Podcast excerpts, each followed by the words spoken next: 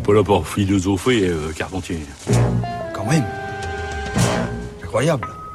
Bonjour Géraldine. Bonjour Adèle, bonjour à toutes et à tous. Aujourd'hui, vendredi, on change de sujet, mais vous, vous prolongez notre semaine sur les algorithmes. Avec un éloge du hasard, de l'ignorance et de l'inconnu. C'est l'objet d'un tout petit livre tout à fait réjouissant qui vient de paraître aux éditions du Sonneur. L'auteur, Marc Forsyth, est un écrivain étymologiste fatigué des commandes de livres faites sur Internet où il suffit d'entrer le titre de l'ouvrage pour le recevoir quelques jours plus tard. Car ce pourquoi il plaide, lui, c'est au contraire le plaisir de trouver ce qu'on ne cherchait pas. On pourrait lui rétorquer que le fait de cliquer de lien en lien nous mène parfois en des terres inconnues ou qu'il existe des recommandations que l'on n'attendait pas suite à nos propres achats sur le web du type si vous avez acheté ça, vous aimerez ça. Mais Marc Forsyth va plus loin contre la prévisibilité, les réseaux et la modélisation il prône une position d'ignorance où l'on ne sait pas que l'on ne sait pas. Eh bien, mon prince, Gênes et Luc ne sont plus que des apanages, des propriétés de la famille Buonaparte. Non, je vous préviens que si vous ne me dites pas que nous avons la guerre, si vous vous permettez encore de pallier toutes les infamies, toutes les atrocités de cet antéchrist, ma parole j'y crois, je ne vous connais plus, vous n'êtes plus mon ami, vous n'êtes plus mon fidèle serviteur, comme vous dites. Allons, bonjour, bonjour. Je vois que je vous fais peur. Asseyez-vous et racontez. Dans la vie, il y a trois types de livres. D'abord, les livres qu'on a lus et qu'évidemment on connaît. Puis il y a les livres qu'on n'a pas lus mais que l'on connaît quand même. C'est le cas de la plupart des classiques comme Guerre épée de Tolstoï dont on a entendu parler mais jamais eu l'envie, l'occasion ou la force d'ouvrir.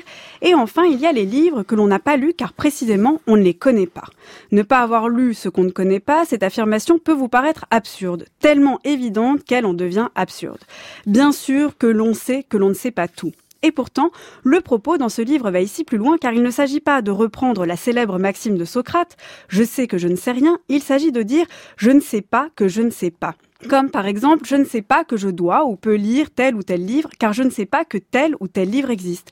Oui, je peux dire que je sais que je n'ai pas lu Tolstoï, car je connais Tolstoï. Mais que dire de tous ces auteurs et de tous ces livres dont je n'ai pas la moindre idée? Et plus largement, que dire de toutes ces choses que je ne sais pas et que je ne sais pas que je ne sais pas qu'elles existent? Si je fais une recherche pour les trouver, c'est que je sais déjà qu'elles existent, mais comment faire pour cultiver l'ignorance, pour trouver des choses que je ne cherchais pas? Les sœurs Bennett cherchaient un mari.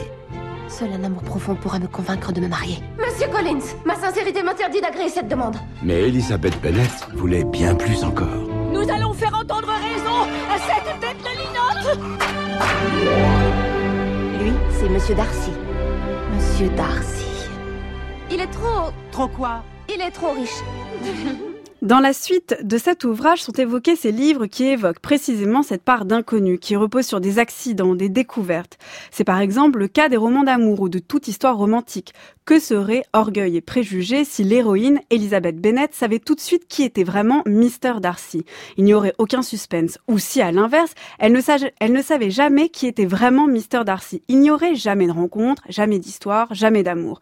Telle est la position que défend ce livre.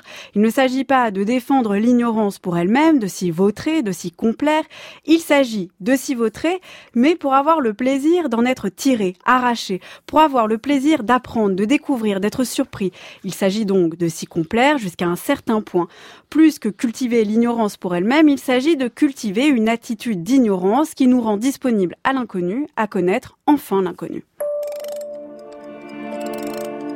Il se trouve que quand j'étais gamin, j'avais une vraie passion pour les cartes géographiques je passais des heures à contempler l'Amérique du Sud, ou l'Afrique, ou l'Australie, et à m'absorber dans toutes les splendeurs de l'exploration. À l'époque, il y avait beaucoup d'espaces vierges sur les planches des atlas, et lorsque j'en voyais un qui me paraissait spécialement séduisant sur une carte, mais tous ont cette terre-là, je posais le doigt dessus et disais, quand je serai grand, j'irai là. Cet extrait d'Au cœur des ténèbres de Conrad exprime exactement l'idée de ce texte. Comment l'inconnu fait rêver? Comment ces taches blanches peuvent être attrayantes alors même qu'on ne les connaît pas? C'est ce qui se passe avec un livre qu'on feuillette en librairie, on l'ouvre et on tombe sur une phrase qui nous interpelle, éveille notre curiosité.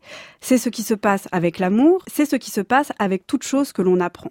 Ne pas savoir que l'on ne sait pas est peut-être une idée évidente, mais pas si simple que ça à connaître et à accepter. Oui, mais Géraldine, vous avez lu Vous épais ah, en entier. bah voilà. Donc vous faites partie de celles qui savent qu'elles ne savent pas.